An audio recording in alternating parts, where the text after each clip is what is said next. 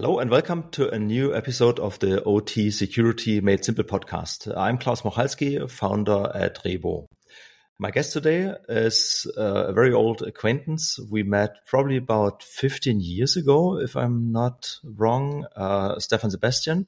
Uh, Stefan Sebastian is Director of Product Management at Zscaler. But with this, I'm handing over to you, Stefan, for a quick introduction of yourself. Hey there, Klaus. Uh, good to be here on the uh, on the podcast. Yeah, as you said, uh, my name is Stefan Sebastian. I, I am uh, currently with um, with uh, Zscaler as the director of product management, but our time goes back to uh, Rhebo and um, and what we what we built there. So yeah, looking forward to to connect on on a few topics today, particularly around zero trust. Yeah, absolutely. Great to have you here. Uh, so um, uh, at the time at Rhebo, Stefan was also heading the product and strategy department. Uh, so we have worked together quite closely on building the product and uh, uh, building our go-to-market strategy. Uh, but today, as you said, we want to talk about zero trust. Um, this has become, uh, especially in OT, uh, it's still kind of a novel concept that not many people are familiar with. Right. Uh, and that's why I would like to ask you to give our listeners a quick introduction of what zero trust means on a very high level. We don't want to get too, too technical here. And also what this means specifically in OT environments. Yeah, yeah. I, I mean, that's that can be a a, a sh- long answer or a longer answer, but we'll we'll we'll, we'll try to keep it it it, it uh, brief. I mean, the um actually reminds me of of um uh, in, in, Germany, there was this there was this uh, uh, a thing we used to have the the bullshit bingo card. I, I know that this is probably not appropriate languages uh, for for all all mediums, but you know that card of of these marketing marketing terms. And you know, if you're in a meeting with with too many marketing terms, you're allowed to call you know bingo uh, on uh, on the person. And zero I remember trust, that one. Yeah, yeah, and and you, you actually, I, I think it first started in, in Germany, if I'm not mistaken, but I think other people kind of know about that. And zero trust is one of those things that's is on a lot of the bullshit bingo cards, um, and, and that's that's unfortunate. Uh, but it, it, comes from um, it comes from a, a, a, position where it actually means a, a, lot of a lot of things because at, at, its most fundamental, it means designing a network and access to resources on that network from a presumption of a breach, which means that okay, uh, you've got you've got all this uh, all these services and you're connected via via networking to those uh, uh, to those services and applications but assume now one of those one of those ends those users usually are are, are breached now now what do you do um, and and that is you know when you change the paradigm from uh, from the presumption of breach you're you're you're looking at everything from that you know how do you limit that user or machine uh, or malicious process to as little as possible. You know, how do you reduce the attack surface? How do you make it harder for an, uh, the attacker or the insider to expand the scope and get more resources to attack? And you know, how mean time to discovery and mean time to recovery. Those are all those are all factors. But fundamentally, and still kind of at that at that marketing bingo level is designing the network with this presumption of of, of breach uh, yeah. Anyway, that, that's that's kind of the, the high level view. In in practical terms, it actually means a lot of different things. and I'm sure we'll cover them as as as we go.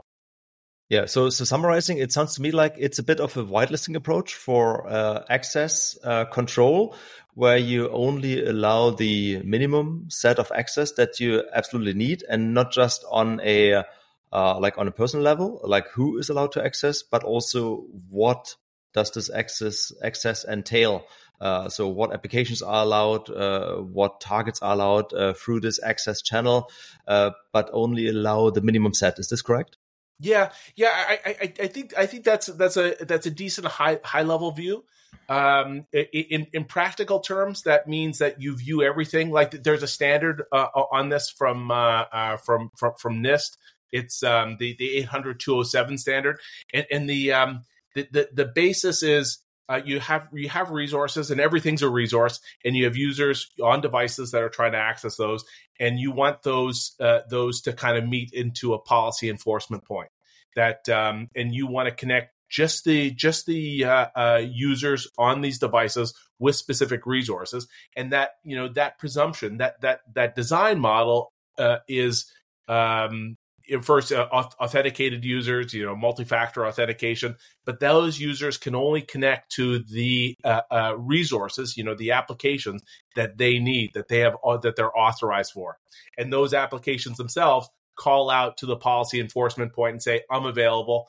Uh, and and of course, the zero trust is that policy enforcement point that says Klaus can on this device connect to this resource using this uh, uh, communication, and we're going to monitor that communication. And every session uh, between Klaus and that resource will be examined for things like you know any sort of attack on uh, by Klaus or Klaus's machine on that resource, any sort of exfiltration of data from that resource, and it really means that you're changing changing the paradigm of the network to you know implicit trust. Like when you think about a VPN connecting in, um, you know, it, it, very common in the OT world where you v- VPN to make modifications to PLCs or access historian data, or you know, otherwise check your your your MES or or or, or whatever. Um, uh, it, that that uh, uh, uh, implicit trust is connected to the network, and now you have access, and it becomes a chase.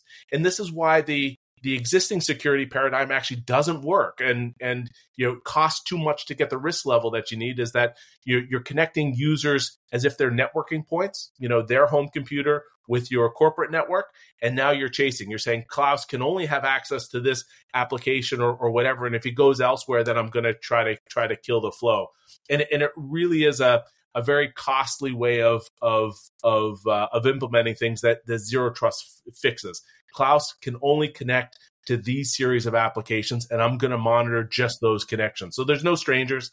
There's no applications that are that, that are available to the internet. There's no inbound connection. There's only outbound, um, and, and, it really changes the, the, the the cost paradigm. And it's something that is is slow, uh, probably to to come to OT. Uh, just just just the nature of of of so much trust in that. But um, yeah, it's one of those things that that is is really changing changing the uh, the IT landscape significantly and has a lot of a lot of legs and and a lot of applications in in, in OT. Okay, so let's look at OT a bit. I, think yeah. it's uh, pretty uh, uh, clear how Zero Trust uh, is intuitively an improvement in IT environments. And uh, so you talked about uh, people uh, getting access, trust levels, accessing devices and resources. And now let's look at how this applies to OT environments. Here, yeah. suddenly, uh, uh, people, uh, personal information are less important because you, the critical items are devices, systems talking to each other. Uh, maybe being accessed by people, uh, but usually they operate pretty much uh, unattendedly by themselves. So, how do you um, use the zero trust model or can you use the zero trust model uh, to provide or to reduce the risk level uh, like you do in IT also in OT where you have mostly these uh, low end devices that operate mostly uh, by them by themselves yeah, yeah. It, it, it, probably starts from from from the top down a bit, and like the top down in the uh, Purdue model is that at, at, a certain point there's there's a level in OT where it's not today applicable, you know, and you're talking about real time communication between PLCs and controllers, for example. And if you if you set up that that zero trust model, like you brokered all that communication, then you'd add you'd add some some microseconds, uh, uh, uh milliseconds of, uh, of of latency in that in that communication. And that so what you would do is you you walk up that stack a bit and say, well, okay, it, we're not going to change a working factory's you know paint system, uh, for example. So that controller will continue to, to, to touch the PLCs, but there's a lot of different users that that then go into and program the controller that that reach into other aspects higher up the uh, the the Purdue network stack that you that that are applicable to zero trust today.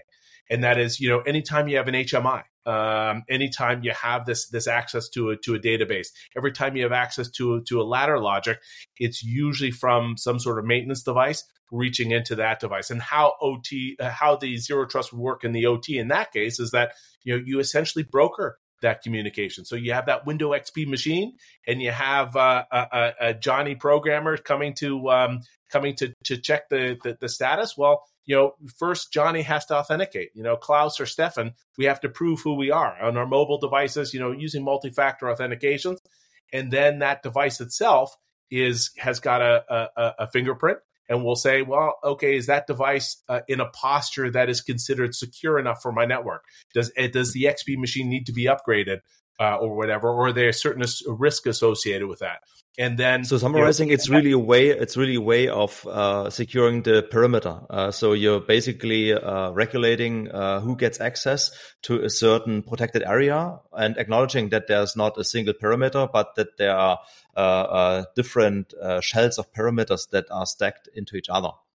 Yeah, yeah, it, it, but it, as as long as you're not saying it's securing the perimeter because it's not. It's actually securing that resource, that that shell, that that device, that that controller, say, or that historian, and um, and connecting just those users that need to see that historian.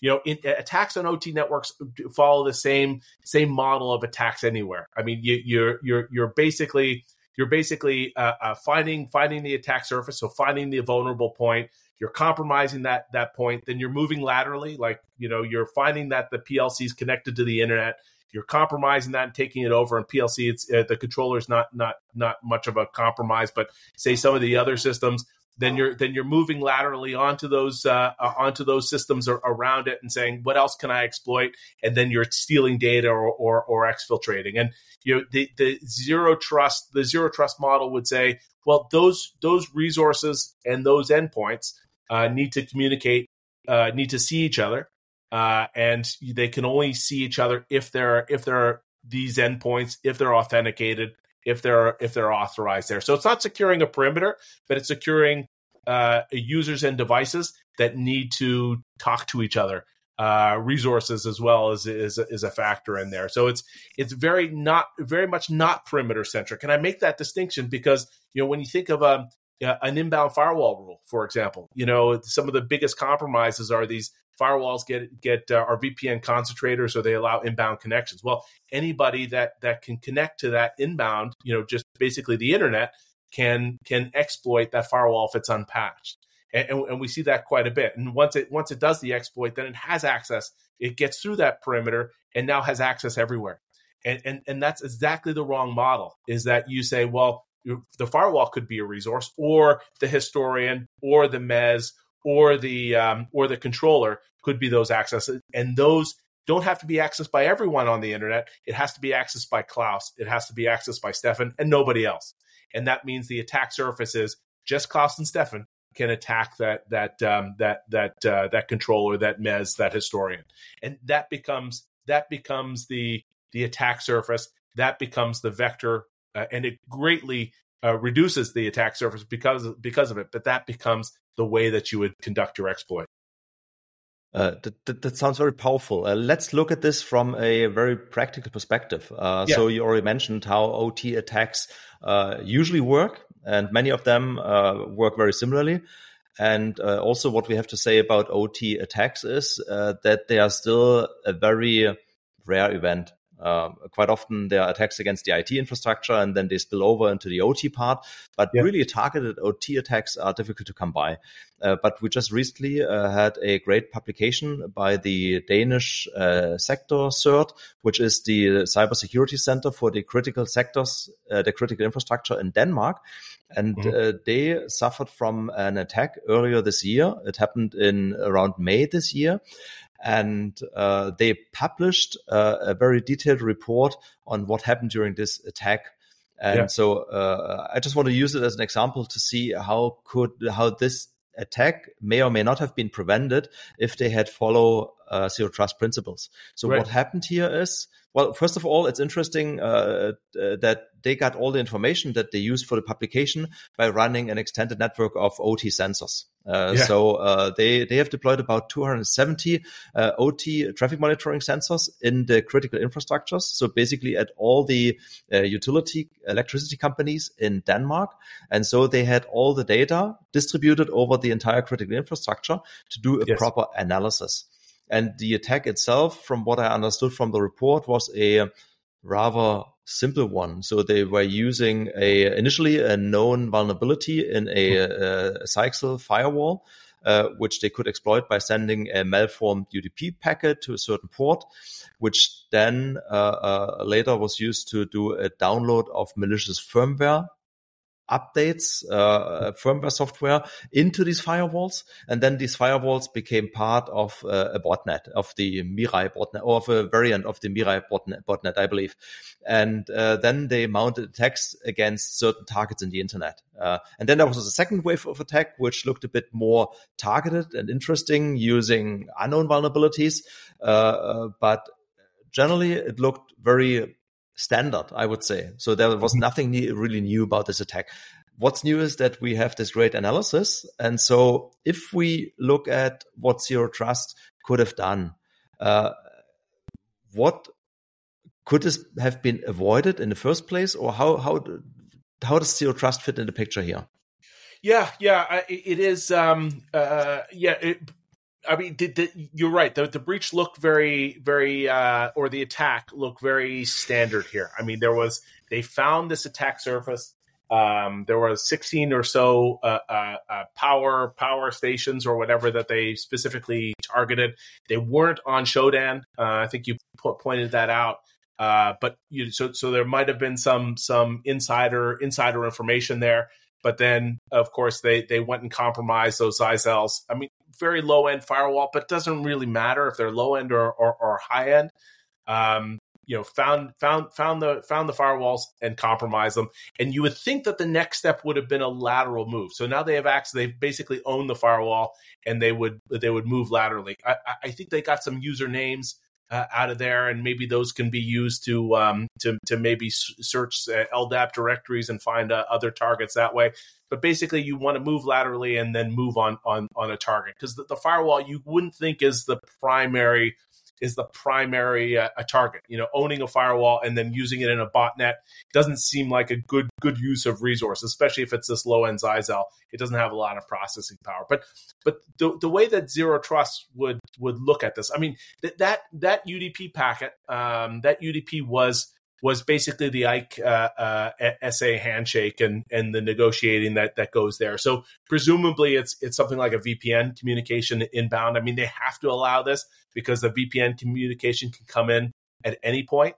Um, and, and, that's probably the, the, the the first spot where where zero trust helps is that you know the the whole world doesn't get access to your firewall, and then you challenge them at that point.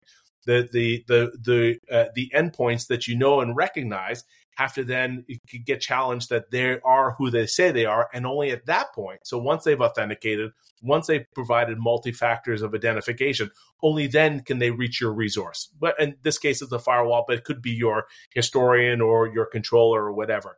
And that's probably so just, to be, just to be clear here, uh, it all started with this UDP packet, uh, which was sent through to the firewalls. Yes. Uh, and this would not have been possible if a proper zero trust model would have been implemented. Is this correct? Well, it, would have only been possible without any other changes. This first step would have said the whole internet can't reach my firewall. Only Klaus and Stefan and maybe the the the 200 other people that have access to to reaching in and doing whatever in in my in my critical infrastructure. So, so that's that's the first change is that I identify these people. Those people I know who they they, they are who they say they are because they've they've had this multi-factor authentication and they're on devices that that I trust and they're those devices have a posture that's acceptable to me. You know, they're not XP devices and they haven't been compromised. You know, Klaus or Stefan might not know their XP machine is compromised. Well, XP has a higher probability of compromise than than say the more recent versions of of, of Windows or or Mac or or whatever. And so so uh, identifying the endpoint and knowing what your risk is at the endpoint is your first step. And that's only that only means that 200 plus klaus and stefan 202 people can access that that that firewall. And and those people uh, without doing anything else those people yes can maybe uh, craft that that udp packet to exploit the, the firewall uh, because they're the only ones that can see it and so the next step of, of zero trust as you go through the model is well, what what communication is is possible and how do you validate that communication? Of course, the other other steps of of uh, of, of, a, of a proper zero trust system now validates well what can be exchanged in that uh, validates the content of that communication, validates the data that's exchanged, what's what's going in, what's going what's going outbound. And that's that's really how the the zero trust model would have addressed this. In a true zero trust, there wouldn't be a perimeter firewall uh, which is which is the key thing, is that you know those what what they were what what the the Danish uh, admins are using the firewall to log into. So w- whatever they're trying to communicate would be uh, with would be an application that would advertise itself and would go through something like a firewall in the sense of you know that service advertises itself to that location and that location is then is then connected to by authenticated users on on authenticated devices. And then that that that communication is then brokered. You know can these two endpoints even see each other?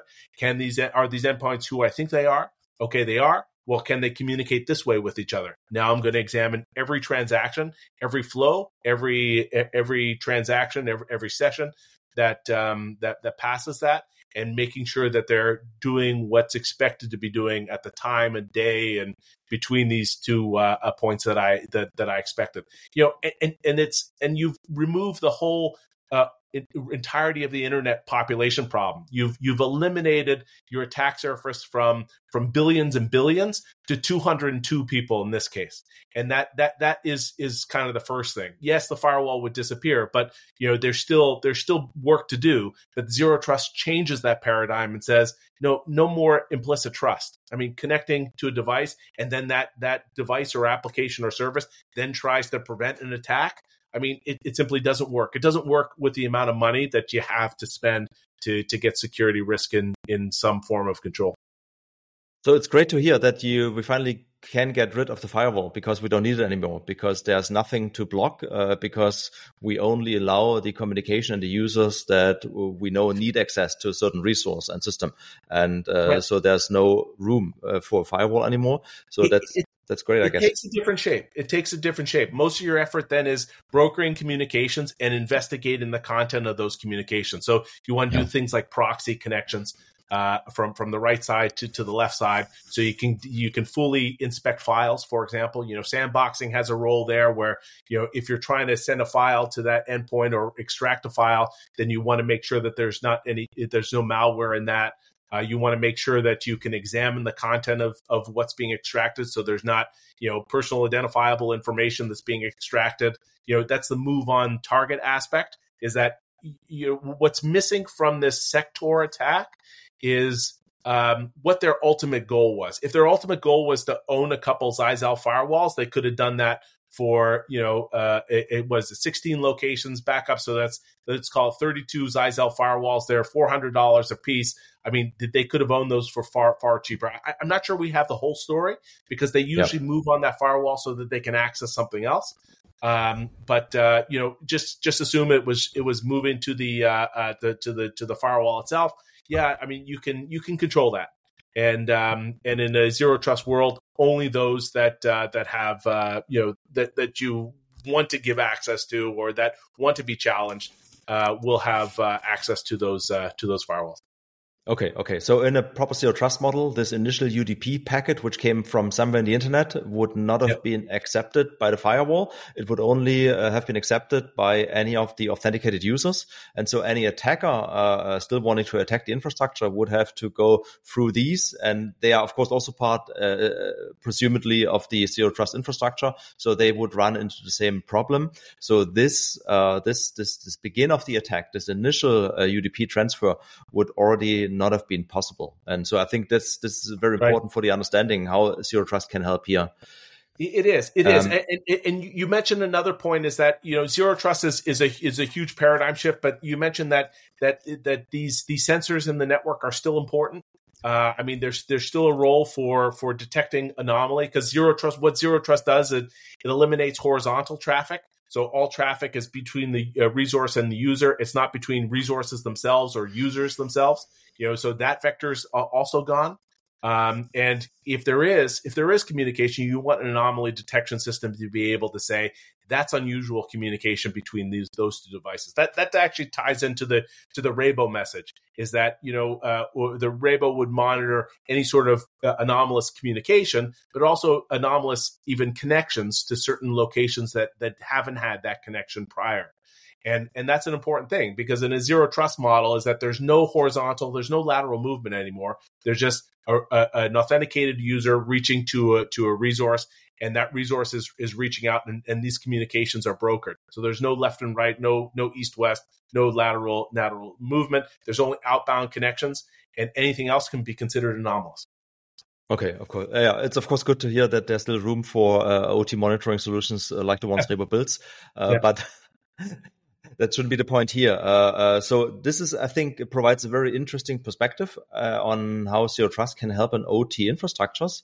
So, mm-hmm. uh, summarizing, uh, what advice would you give a company? Uh, and let's use as an example one of the utilities that were target of the attack. So the, the, the Danish utility market is spread across a few small to medium sized players. Uh, yeah. So they probably don't have big cert teams. That's also why they use the service of sector cert. Uh, so a medium sized utility, if they wanted to uh, uh, start their own zero trust journey, uh, where should they start? What would be the first useful, like one, two, three steps that you would uh, advise them to do to take? Yeah, yeah, it, it, that, that's that's a great question. I mean, the, the, probably the first and and maybe even second step are are basically understand how the paradigm has shifted. So uh, understand what zero trust means, and and hopefully I've I've given something of an introduction here. Maybe it was too complicated, but there is a there is an egghead version uh, uh, of this, and we've gone through it here. Uh, but so understand what zero trust actually means, and and start to develop a strategy around zero trust. Um, you know what now that you know what it means, what does it mean to our what does it start to mean to our organization? Um, and and those are probably the the first and second kind of stepwise uh, approach. But then you're left with with something actionable, and that is, well, what am I what am I going to move on first? And and this is the great part about zero trust, or the way that zero trust is implemented by by folks like like my company. I don't want to uh, uh, necessarily talk about, but the way the Zscaler uh, implements it is allows you to implement this in a stepwise function. So you can just choose, for example, in this case, um, from what I know about the the the the, the breach um, is or the the general attack and how the breach actually happened, probably you want to start doing things like how can I replace the problem of of VPNs of networks connecting to networks and chasing that problem and and always rushing through the patch cycle. And you know the the second wave of attacks in, in the sector was you know these unknown vulnerabilities. The first wave was known vulnerabilities so they should have patched. Well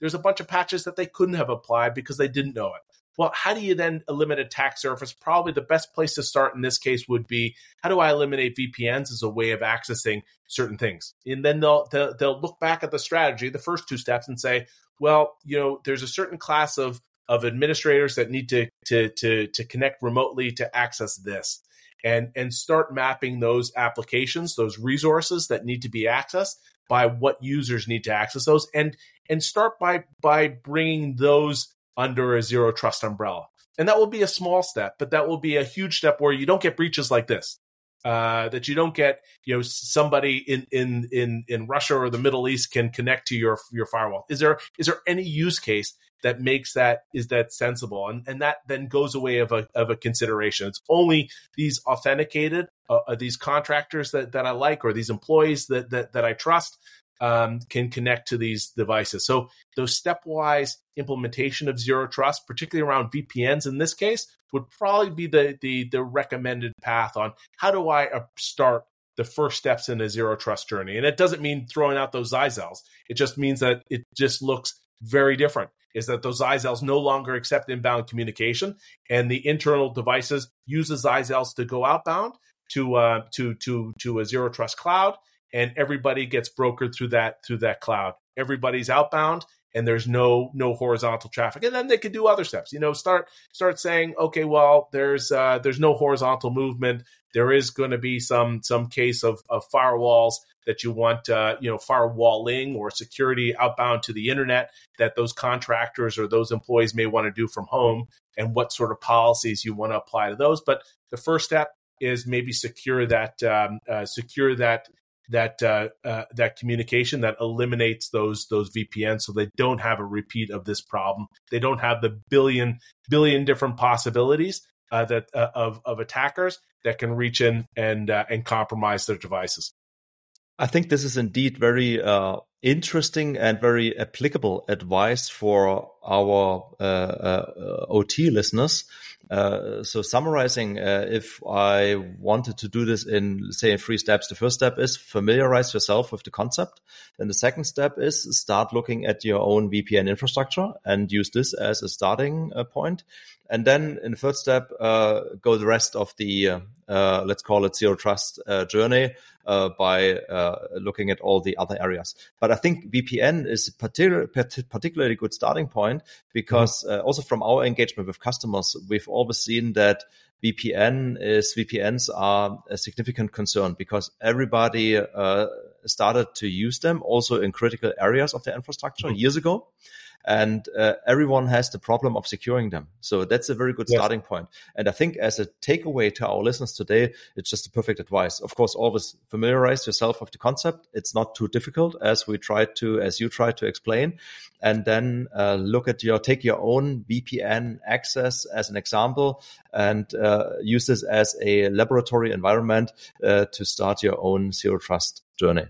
Yeah, absolutely, absolutely. And, and, in there is that zero trust only makes sense if it's if it's going to save you save you money to get the risk level that you want. So so when you do that VPN replacement, challenge your vendors and challenge your vendor and say, you know, is this going to be cheaper than this VPN concentration stuff? Uh, considering you know what the cost of this breach was, and uh, so it should be simpler and easier uh, in whatever whatever you uh, whatever approach you take of the VPN replacement needs to overcome that that uh, uh, that bar. Like it shouldn't just be another another uh, tool that doesn't get deployed or only half deployed. You know, challenge it to be as good or better than what you have, and the risk level to be uh, much higher than than what you what you're mitigating today. I think that's a great closing remark uh, because we always strive to reduce risk levels, but doing this and at the same time saving money, that's always uh, or reducing cost. Uh, it's always a great, uh, a great way to approach it. Absolutely. So thank yeah. you very much, Stefan, for this interesting discussion. It was yeah, a pleasure great. having you on this stuff. podcast. Yeah. And uh, maybe see you next time. Yeah. Looking forward to it. Thanks.